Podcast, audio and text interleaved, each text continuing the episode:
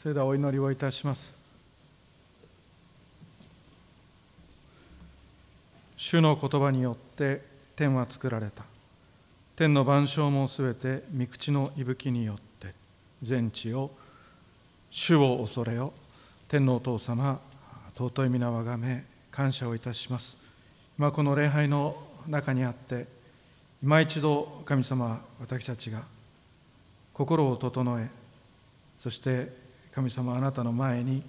礼拝を捧げていることをもう一度心新たにし主を恐れ主の御言葉をもって私たちを作り変え養い成長させ強め慰め励まそうとしておられる主の前に主の御言葉の前に心を整えて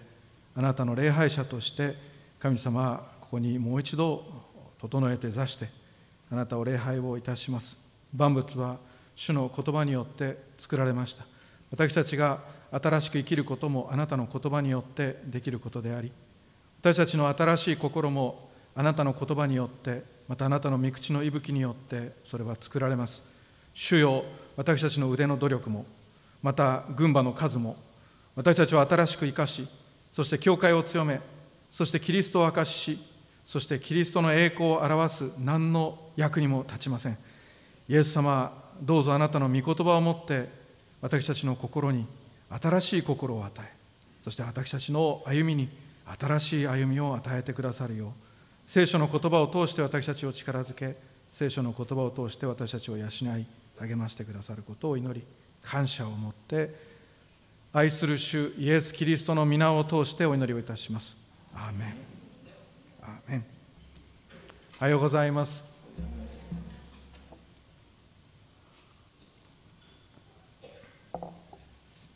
今日のメッセージは新約聖書のマルコの福音書8章から御言葉を取り継いでまいります。御言葉はすごいものを見つけたという題のもとでメッセージをいたしますが今日の箇所は数匹の小魚を感謝されるイエス様を皆様に紹介するメッセージであります。イエス様が大勢の群衆に食事を配られたこの箇所です。イエス様が大勢の群衆をこうして食事を持って養われたのは実はこれが2回目の出来事です。一度目は皆さんもご存知だと思います。四福音書4つの福音書マタイ、マルコ、ルカ、ヨハネのすべてに出てくる5000人の給食です。5000人といっても男性だけで5000人、女性、子供たちを合わせればかなりの人数の人たちになります。そして今回このマルコの8章で記されているのは2度目です。今回はもう一度主はおよそ4000人の人々に給食を配られたのであります。5000人の給食と4000人の給食これは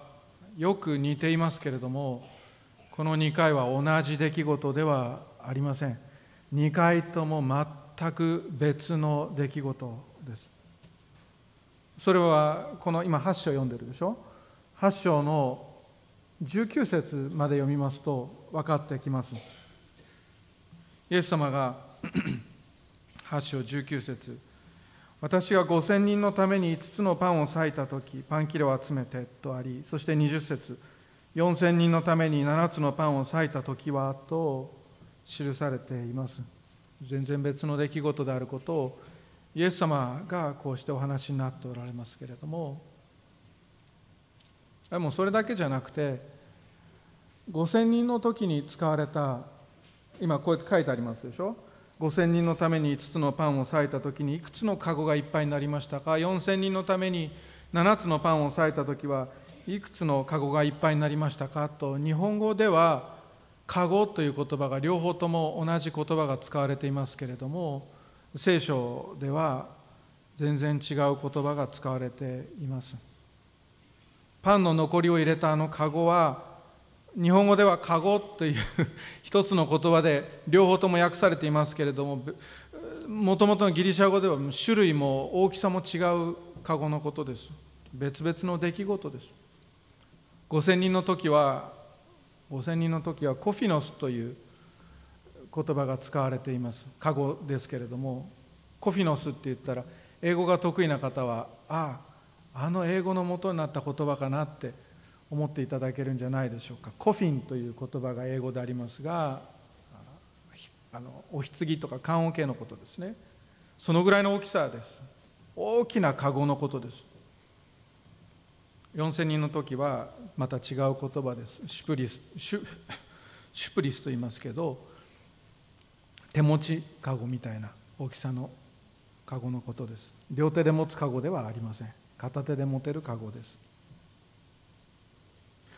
ですから2回目です。イエス様が4000人に7つのパンを裂いて食事をお与えになった。この背景は3日間にわたる正解の最後だということです。3日間にわたる正解が行われますと教会で修法に乗りチラシが掲示板に貼り出され皆さんの修法に挟んでチラシが配られます。この先生ならはっきりと神様からのメッセージを語っていただける。あるいは何かこの先生の正解であれば力ある神様の御業が起こると前もって分かっていれば参加出席する期待というのは非常に高まると思います。このマルコの福音書8章の正解のチラシには講師にイエス・キリストって書いてあった。神様ご自身が語られる。こんなにダイレクトなメッセージを聞く機会は他にないという正解です。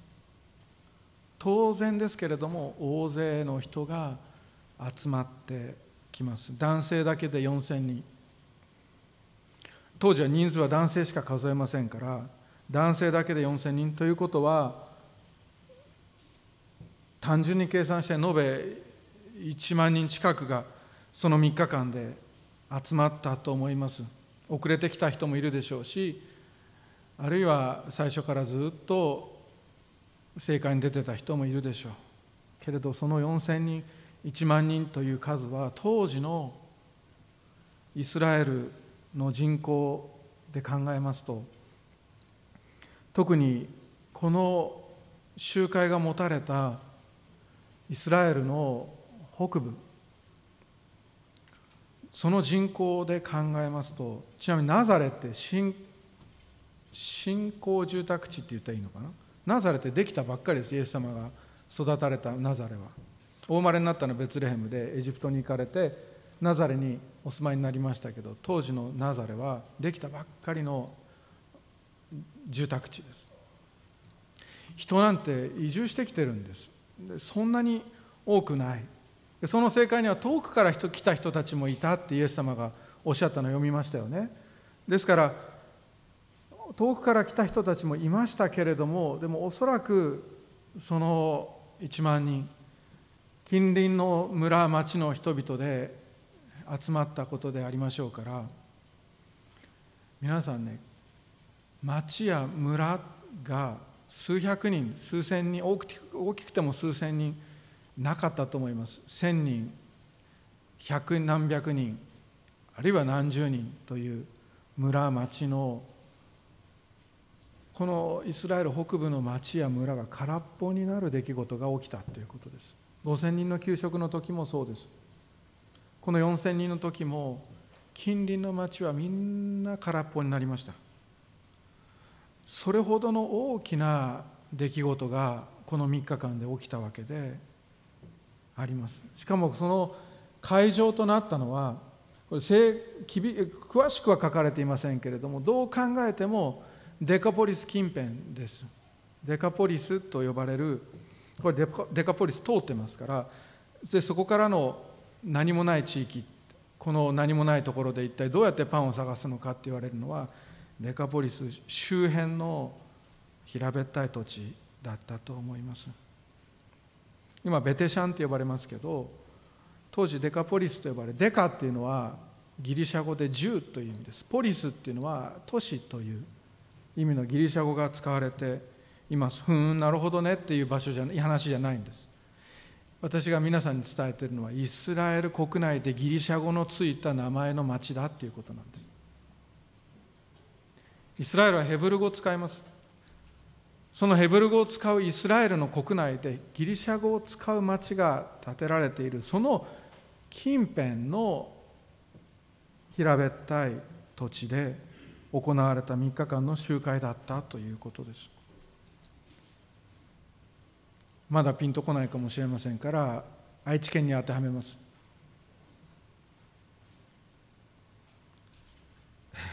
愛知県に都市があって名古屋市があって長久手市があって日清市があって瀬戸市があって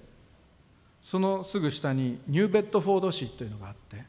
てなったらあるいはニューランカスター市っていうのがあったとかってなったらそれは外国の自治区かなとか外国の影響が強いのかなって皆さん思うと思います。当然ですけども住んでる人は外国人が多くなるじゃないかなそう考えると思いますがイスラエルにあるデカポリスというところはその通り違法人地区です。ですから集まった人たち皆さんねこの4000人の給食の時5000人の時はユダヤ人多かったと思います。4000人の給食の時はイエス様違法人に向けて語られてるんです。ツロとシドンの女を癒しあれも違法人です。そしてこの枠の外に囲いの外にいる羊も呼び集めてそして慰めよう力づけよう救おう永遠の命を与えようと違法人へと神様の恵みが伸ばされるそのその前触れのようなことを主がしてくださっているわけであります。将来違法人のたちが教会を作る。違法人たちが集まって名東区に教会を作る。その前触れとなる出来事を主はここに作ってくださって恵みを広げてくださっていたことを今日ここから覚えていたいと思います。そして違法人ユダヤ人皆集まって共に神の言葉を聞きます。3日間パンを買いに行くこともせずにです。テレビで面白いドラマや大好きな映画や大好きなチームの野球でテレビで放映されていてそして次の回の自分のチームの打席は打順は3番4番5番だと。クリーンアップが出てくると。でもお腹が空いてて カレー温めといてって言われたカレー温めて食べる食べ始めるのに10分かかるぞ。ああカレーよりもこっちだなって思ってあなたはテレビの前に釘付けになることであります。逃せないからカレーよりもっていうことです。皆さんねこの時起きていた出来事はドラゴンズのクリーンアップが出てくるとかよりもそんなことよりも比べ物にならない出来事が目の前です。3日間起きていたわけです。聖書はね面白いですよ。イエス様が何をメッセージされたか。そしてそのメッセージがどんな風であったか書かれています。皆さん集まった人たちはイエス様を初めて見る人が多くてそしてイエス様という方を噂だけで聞いてでそのほとんどがイエス様をメシアだと信じて集まってそしてそのメシアが語られる御言葉に耳を傾けた。そのイエス様が語られた言葉はね皆さん聞いたことがない言葉なんです。今まで私たちが聞いたことがない。そして起こす奇跡は私たちの度肝を抜かれるようなこのようなことはイスラエルのどこででも見たことがないと言われる出来事を主は繰り返し繰り返しその3日間その前後ももちろんそうですが町々を回りながら行っておられたわけであります。イエス様のメッセージはどんな語り方だったかというと人々はその教えに驚いたんです。なぜならイエスが立法学者たちのようにではなく権威あるもののように教えられたからであると聖書には書かれています、同じマルコの一章ですけども書かれています。イエス様の御言葉メッセージ言葉だけではなく奇跡も起きました。目の前で人々が癒されていきます。でもそれは他の時にも見たことがあるって言った長老がいたかもしれません。ところがある人々が連れてこられます。目の見えない人々です。彼らが叫びながらダビデの子イエスよ私を憐れんでくださいと叫ぶ。ここに来なさいと言って上着を脱ぎ捨てて駆け寄ってくる盲人の目を主が癒された。この3日間の正解の前直前には耳の聞こえなかった人に耳に指を入れエパタと言って開けと言って耳を開いてくださった。そうした出来事も主は行っておられ目が見えなかった人が見えるようになるということは皆さん旧約聖書のどこにも書かれていないんです。旧約聖書の誰もしたことのない奇跡でイザヤ書が言うには目が見えない人を見えるようにするのはメシアの仕事でメシアが来た時にそれが初めて行われるっていうふうにして予言されていく出来事が人々の目の前でイエス様によって行われていた。バプテスマのヨハネはイエス様が本当にメシアかどうか分からなくなったので弟子を使わしてあなたが来たるべき方かって聞かせるとイエス様がおっしゃったのは目の見えなかったものが見えるようになった。それをバプテスマのヨハネに伝えてきなさいって。それだけお答えになったのであります。それだけでわかるからです。イエス様がメシアだということは。これを目の前で見ながら皆さん3日間カレーを温めに家に戻ることができるか。パンを買いに少し離れたところまで行くことができるか。ほとんどの人はそれができずに3日間一緒にいたのであります。お弁当を買うコンビニはデカポリス近辺にはなかったので空腹をかいやでも空腹など気にならないほど彼らは霊的に恵まれていたのであります。なぜかというと皆さん神様と一緒にこの地上でいられるのであります。本来ならば来たるべき御国を待たなくてはならないところ主の方が来てくださって私たちと一緒にいてくださるその3日間彼らは本当に食事を忘れて恵まれていたことであります。最後の集会が終わってそして解散だ祝祷が終わって解散だとなった時にイエス様はその群衆の中に空腹の人々がいることにお気づきになります。今はまだいい立って笑って人と喋ってる。けれど自分の町に帰る途中で倒れてしまうだろうということが主にはお分かりになったので彼らは無理してたんだなっていうことを主はご存知だったわけです。頑張ったんだなと。御言葉を聞きたかったんだなということを主はご存知だったわけであります。兄弟姉妹今日ここに来るためにどれだけあなたが頑張ったかということは私が知らなくてもそしてあなたの隣の人があなたがここにいるのは当たり前だと思っていても主だけがご存知であります。あなたがここに来るのにどれだけ体調を整えなくてはならなかったか。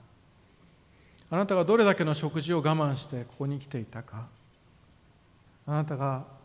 経済的に金銭的にもその交通費をあなたが毎月貯めておられるということも主はご存知であります。主はその姿を見てかわいそうだと思われました。聖書にそう書いてあります。主は私はかわいそうだと思うって弟子たちに言ったんです。食べさせてあげたいと空腹を満たしてあげたいと確かに彼らは霊的に恵まれていて満たされていて喜びでいっぱいだ。でも主はね私たちの魂だけをお作りになった方ではないんです。作られたものでこのイエスによらずして作られたものは一つもなかったので主が私たちをお作りになった時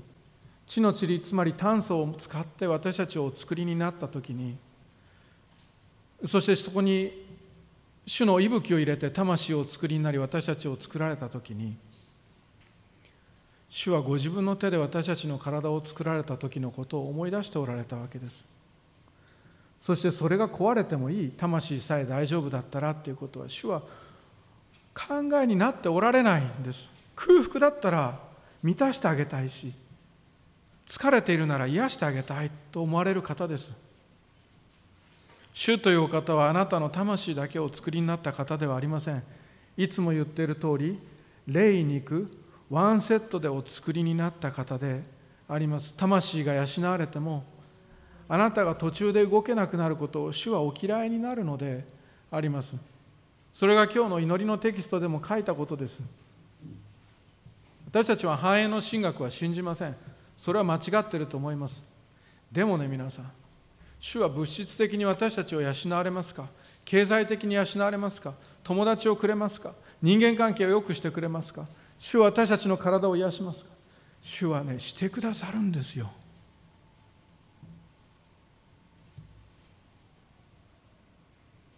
主はしてくださるんですよ。主は養いたいと言われるわけです。主は助けたいと言われるわけです。主は食べさせたいと言われるわけです。そう言われても弟子たちは答える言葉を持ちません。コンビニがないというだけです。この近くにコンビニありません。Google マップで調べたらここから先108キロのところにあるって出てます。無理ですと。いうわけです。こんなに大勢の人たちを食べさせてあげたいけれど食べさせてあげられませんというのであります。兄弟姉妹ね主はねクリスチャンはもちろんでも神の子であるクリスチャンはもちろんでもクリスチャンでない方々も主は恵もうとしておられます。一般的な恩寵って言いますけど豊かに主は良いものにも悪いものにも雨を注ぎそしてその満たしを差し上げたい満たしてあげたいと願っておられることであります。それを聞いても私たちはでもどうしたらいいかわからないと主に答えます。その術を持ちませんと。どうやったらいいかわからないと。神の子だけキリスト者だけクリスチャンだけ教会員だけって考えたとしてそこまでしかできないからって私たちがそう思ってもでも教会に対してもクリスチャンに対しても何をして差し上げればいいかわからない。私たちにはできませんと弟子たちのように私たちは答えます。してあげたいのは山々ですけれどもでもできませんと私たちはそう思うのであります。主の御心は明らかです。私のこの兄弟たちのうち最も小さいものにしたのはすなわち私にしたのであると。けれどできない。そんなふうに下を向いてしまう私たちに主は問われます。パンはいくつあるのかと。パンはないと思ってるでしょ。うでも本当はありますよね。パンはいくつありますか。そう聞かれるわけです。できないと思ってるでしょ。うはい。でも本当はできますよね。え可能性はどれだけありますか。と聞かれるわけです。弟子たちは答えます。7つです。でも1枚は講師の今日 今日講師で語られたイエス様が1枚食べて残りの6つは 12弟子で半分こするつもりでしたと思ってたかもしれません。スタッフでみんなで分けますと。そしたらイエス様は「よし分かった」と。皆さん座って食事の支度をしてくださいと言われるわけであります。弟子たちからしたら7なんていう数字はゼロと同じだと思っていたわけです。でもイエス様にとっては4000に対する7がどれだけ小さなものであったとしても7はゼロじゃないと思ってるわけです。むしろ皆さんね主は創造主ですから無から有を万物は主の言葉によって作られましたから無から有をゼロから生み出すことがおできになる主にとっては7はゼロではないんです。主は言われます。その7を持ってきなさいと言われるわけです。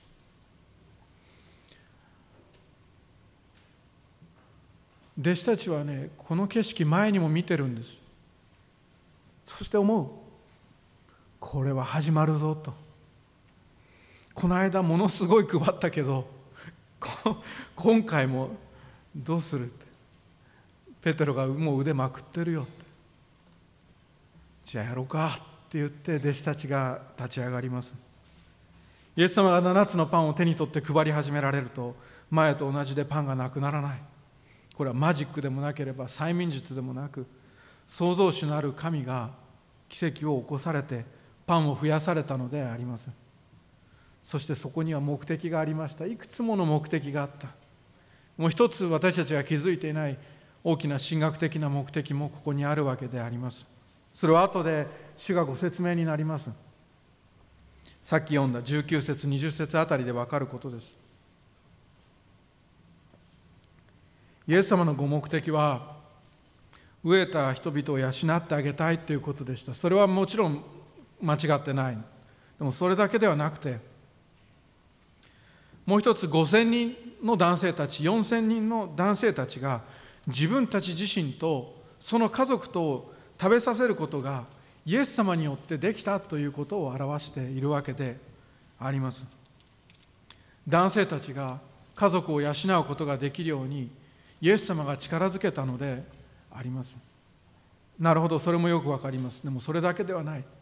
それだけではないんです。19節20節が言ってることはそれだけじゃないんです。言ってることはだったら12人の弟子ぐらい私が食べさせることができないはずがないだろうって言ってるんです。献身してイエス様にお仕えになる人たちが飢えることはないと主はこの弟子たち献身者に向けて言っておられるんです。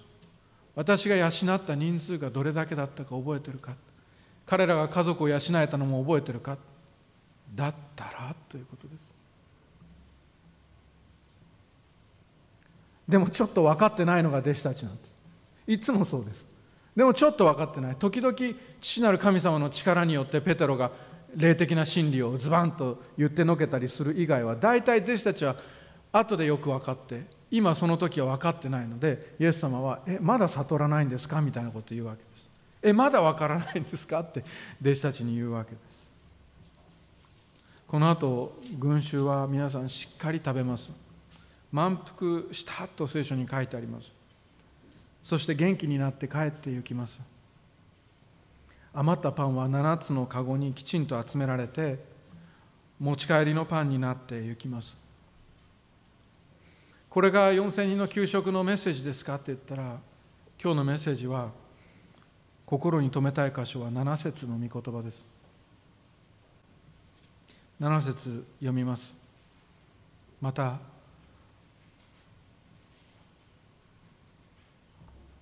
小魚が少しあったのでそれについて神を褒めたたえてからこれも配るように言われた。この箇所は彼らが小さい魚を数匹持っていたのでっていうふうにしてギリシャ語で書かれているところです。弟子たちが数匹の魚を持っていたんだと思います。魚小魚は、まあ、おそらくガリラヤ湖周辺では有名だったのはマグダラの小魚なんですよね。塩漬けの魚が有名だったんです。あのマグダラのマリアのマグダラです。それが有名でいろんなところに輸出されていました。で多分それと同じだと思います。塩漬けの魚がパンに味付けをする。パンだけでは味気ないので味付け用の塩漬けの魚小魚です。おそらくそうです。でもそれは小魚でしかも数匹しかないんです。聖書にそう書いてある。元の言葉読んでもそうです。人間の目から見たらないのと一緒なんです。けどね先ほど読んだ通りイエス様はそこにも可能性を見いだされるんです。それはゼロじゃないだろうって言われるんです。それで小魚があったことについて数匹の小魚にさえ主は感謝され父なる神様をそのことについて褒めたたえるんです。皆さんあなたも誰かの役に立ちたいとか誰かを慰めてあげたい力づけてあげたい自分ではない誰かを満たしてあげたいとそう願うことが皆さんの人生にもあると思います。時々振り返るんじゃないでしょうか。自分のことを振り返って私はクリスチャンとして一体何をしてるんだろうかと。自分はクリスチャンになったのに一体何をしてるんだろうかと。何かしたい何かしてあげたいと思っても。でも私には大した才能もないし経済もカツカツだし能力もそんなにない。いや少しはある。少しはあるんだ。でもないのと同じだと思ってる。だからできないとあなたは思っているかもしれません。でも兄弟姉妹あなたはその才能について神様を褒めたたえたことがありますか？あなたはあなたが少しだと思っているその能力について神様を褒めたたえたことがありますか？あなたはあなたが残りわずかだと思っているその力について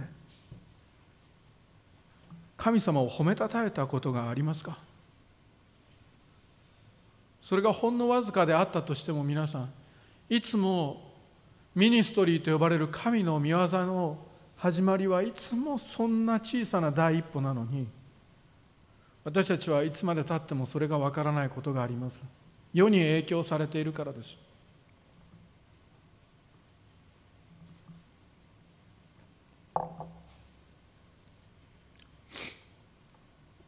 私が先週先週は私はあのゴスペルクワイアさんこの地域のゴスペルクワイアさんでセミナーを一つしましたので TPW のアンドレ先生お世話になっていますけれども TPW の働きにどういうふうに関わったかをずっと思い出していました。その TPW っていうゴスペルクワイアアメリカのゴスペルクワイアがあってでその方々はただのクワイアじゃなくて宣教師団体だったんです。で宣教のために日本に来られていましたけれどもそのお手伝いをするようになったのは私が彼らと出会う少し前にちょうどその辺りですね左側の礼拝堂のその窓の近くでお祈りをしたことから始まっていました。つまらないお祈りなんです。私は英語が少しできます。私を用いてくださいっていうのとそれだけです。本当に短くて本当に面白くないお祈りです。泣いたり机を叩いたり床を叩いたりひざまずいたりしてないんです。ただ目を閉じてそう祈ったんです。そうしましたらしばらく後声をかけていただいて大衆伝道の働きをするようになりました。私すごい能力だなんて思ってないわけです。でも英語ほんの少しできる。神様感謝します。これを使ってください。それだけです。褒めたたえた。そうしたら主は増やして配ってくださったわけです。そしたら私の家族をはじめ多くの人々がイエス様を信じて救われていきました。それはただの令和で私のことなんかもうどうでもいいんです。ここで忘れてくださって構わない。けどあなたがこれまでずっと持っていて使っていない賜物についてあなたがその使ってない理由がそれがほんのわずかだからと言われるそのことについて今日のメッセージはあなたがその賜物を持っていることを喜び主を褒めたたえるようにと主が導いてくださるメッセージです。主よすごいの見つけましたと。すごいものを見つけたとあなたが言うことができるようになるメッセージであります。イエス様は少しの小魚を見つけて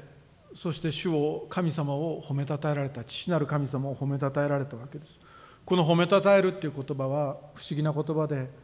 良い」という言葉と「言葉」っていう言葉がくっついてできている言葉で何が不思議かって言ったらいろんな意味があるんです。褒めたたえるという意味もあれば感謝するという意味もあればさらに祝福するという意味まであります。要は褒めたたえて祝福し感謝したんです。その小魚を。神様にすごいものを見つけたって言ったんです。主よあなたは素晴らしいって言ったんです。そしてありがとうございますって言ったこの3つの言葉を主は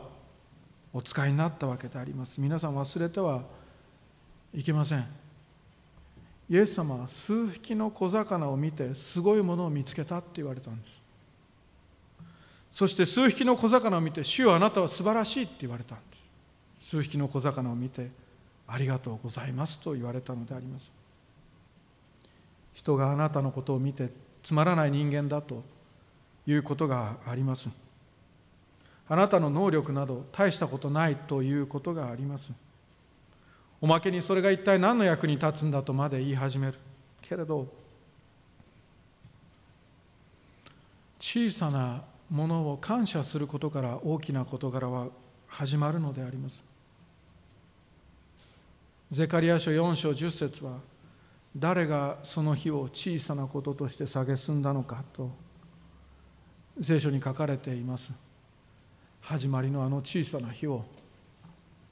皆が揃ってバカにした。でも誰がバカにしたんだと主は言われるわけです。これほど大きくなったじゃないかと言われるわけであります。皆さん小さな励ま始まりを蔑んではなりません。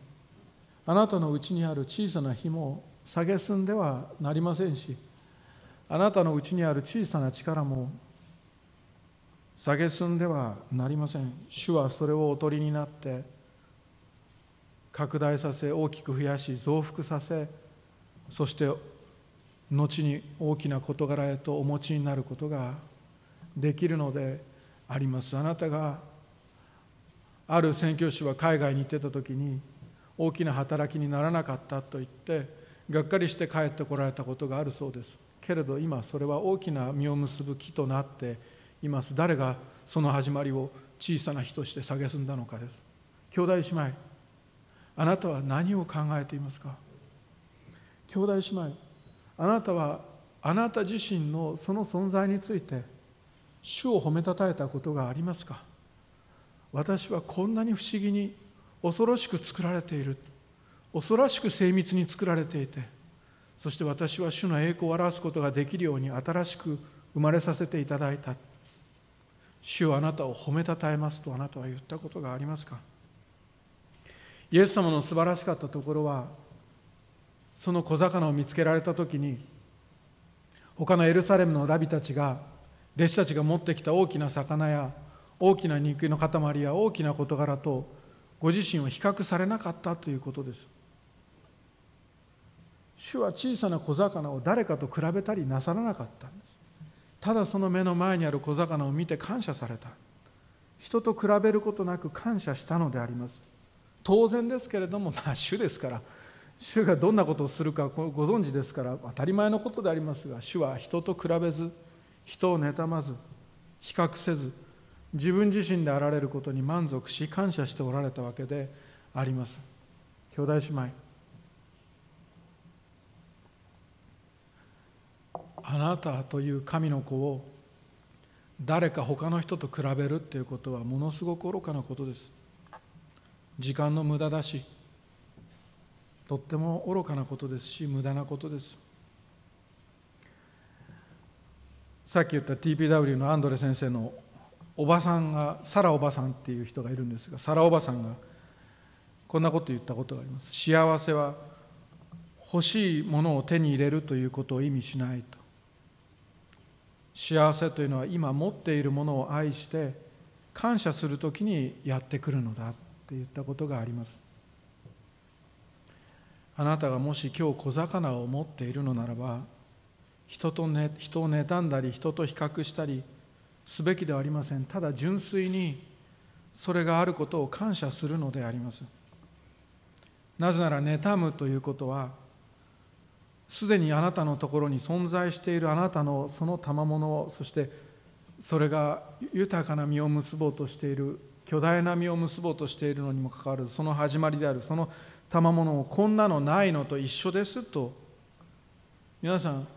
無を有にする創造主と反対の働きです。有を無にしてしまうようなことをあなたはしているからであります。神が作られたものは皆良いもので感謝して受け取る時捨てるべきものは何一つありませんと聖書は言うではありませんか。それが小魚であっても何でもであります。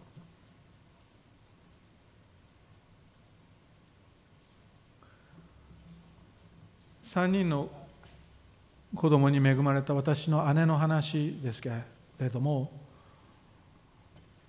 もう皆さん多くの方はご存知かもしれませんが2人目の女の子は突然ですけれども原因不明の病気で動けなくなり話せなくなり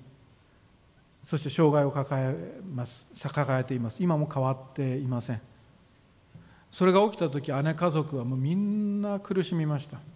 そして私の両親もとっても苦しみました。まあ当然ですけれども私も苦しんだことであります。でもねみんな真っ暗だと思ってたその真っ暗の中に慰めの光が一筋だけあったわけです。それはその女の子もまた姉も家族も私たちも皆イエス様を信じていたということでありました。しばらく後になってこれも紹介したかもしれません。姉が娘のレーナに手紙を書きます。それは他の集会やこの教会でもお話ししたことかもしれませんから読みません読み上げませんが簡単にお話しするとこういう話でした。あなたの母親として私は毎日深い暗闇を通る中ででもどれだけ神様が素晴らしい方であるのかっていうのをまるで光り輝く明かりのようにして学んでいますと。何週間かそのことが起きてからすぐ書いた手紙ですが何週間か私の人生で一番苦しかったと。辛くて痛くて心が破られるような恐ろしいものだったけれどそこで学んだのは神が真実で素晴らしい方だということだった。神様はキリストにあって毎日私たちへのその恵みが十分であることを教えてくれていると言いその後例のあなたが恋しいと書きあなたは信仰の友だと書きそしてあなたが神様に用いられたいって昔言ってたけれども今あなたは神に用いられていると。特別な娘だ特別な愛を受けているとそう書いて愛していますとっても愛していると書いて手紙を閉じるんですがその書いた手紙の中に姉はねこう記していました「レーナあなたが信仰について質問してきてくれたり考えを分かち合ってくれた時私がどれだけその会話を楽しみ娘とそんな瞬間を持てたことを主に感謝していたかあなたは知らないでしょうって書いていたわけでありますが皆さん私想像ができるしその場面にも何度か立ち会っています。その会話は全然特別な時じゃないんです。全然特別な場所でもないわけです。それは行き帰りの往復の車の中であったりですとか食卓であったりですとかソファの上だったりとなんてことのない時間です。でもあの振り返るとそれが主に感謝すべき特別な時間であったことが分かるというわけです。兄弟姉妹姉のこともこれは令和でそれも忘れてくれていい。けれどね失われて初めて分かる価値というものがあります。奪われて初めて分かる大切なものがあることが分かります。あなたが当たり前と思っているその小魚もそのものの中にかけがえのない価値があることに失って初めて気づくのであります。私は今日皆さんに問うことを許してほしいと思います。兄弟姉妹あなたの感謝はどこにありますか？その小さな魚も何ということのない時間もなんたことなんてこともないと思っているあなたに与えられたその才能も経験も知識も取り立ててすごいところがないと思っているそのあなたの学校も職場も教会も主イエス様は小魚が少しあったのでそれについて神を褒めたたえた。そういうお方なので私たちもそうすべきなのに兄弟姉妹今日は聞くことを許しください。あなたの感謝は一体どこにあるんですか？聖書は言うではありませんか？いつも喜びなさい。絶えず祈りなさい。すべてのことについて感謝しなさい。と。特筆すべきところのない家族です。と。あなたは言うかもしれないけれどもその家族との何ていうことのない時間もかけがえのない価値を持っているのであります。あなたが歌えること私の歌なんて大したことありません。あなたが他の人よりも少しだけ優しいことも私の優しさなんて大したことありません。あなたが他の人より少しだけ勇気があることも私の勇気なんて大したことありません。昔間違って使ったからそれを思い出すから使いたくありません。そんなふうに言うそれらの全てがそれはあなたにとって特別なことであるのにそして神様にとっても特別なことであるのにあなたの感謝は一体どこにあるんでしょうか？人が小さいそれは少ないって言ったからないのと同じだと言ったからあなたはそれを信じるんですか？あるいはあなたの心までもがあなたに向かってこんなものに価値なんて置けない恥ずかしいと言うのかもしれませんね。けれどね兄弟姉妹誰が何と言おうと主イエスは小魚が少しあったのでそれについて神を褒めたたえたとそういう主であられます。ですから私たちもそうすべきであります。私たちは言うべきです。私は私の中にすごいものを見つけたと。主よあなたは素晴らしいと。ありがとうございますと。そしてあなたは言うべきであります。この毎日だって私はつまらない退屈な毎日だと思っていたし幸い薄く見える日だってあったけれどそれら全てを通して主イエスの恵みは私に十分だったと。言うべきであります。私の乏しい人生だと思っていたけれど私に乏しいことはないと。そう感謝することであります。今日あなたは主があなたに与えられた小さくともしかし素敵なことに気づいてそれについてハレルヤと主を褒めたたえていくことであります。それをお勧めいたします。お祈りをいたしましょう。天のお父様